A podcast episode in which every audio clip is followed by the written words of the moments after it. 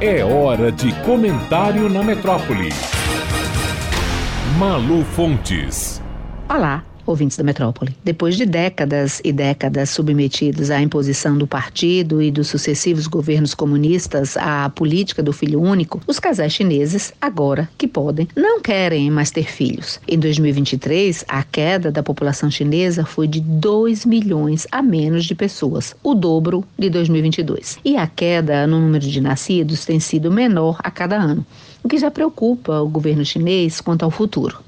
A população da China é hoje de 1 bilhão e 400 milhões de pessoas. E o controle de natalidade era uma política pública de governo bastante rigorosa entre 1980 e 2015 com multas e punições severas aos casais que transgredissem, o que não era incomum, sobretudo movidos pelo desejo de terem filhos homens, um aspecto cultural, quando ocorria o nascimento da primogênita do sexo feminino.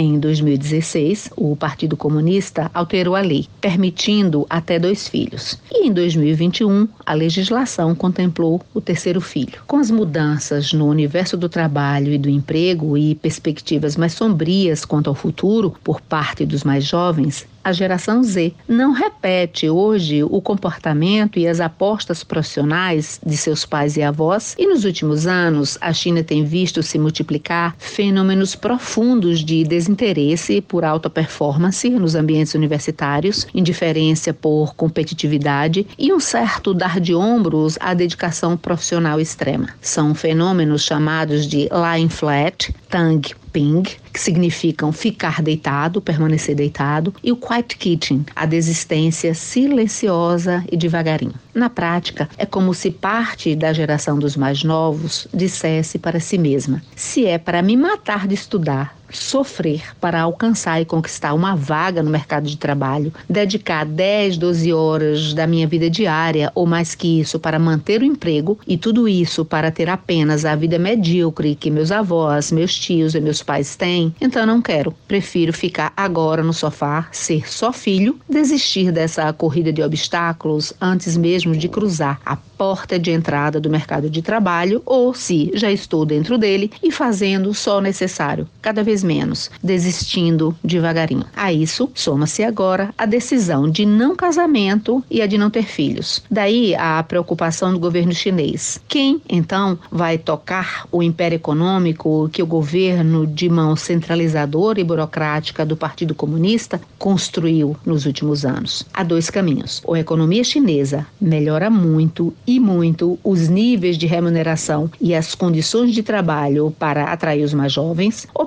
passa a importar mão de obra imigrante, coisa que é extremamente difícil em se tratando da China, uma cultura fechada e de difícil assimilação, em mão dupla, tanto para o chinês aceitar os hábitos dos estrangeiros ou vice-versa. Enquanto isso, procura-se métodos mais urgentes de incentivos para chinesas jovens quererem parir. Malu Fontes, jornalista, para a Rádio Metrópole.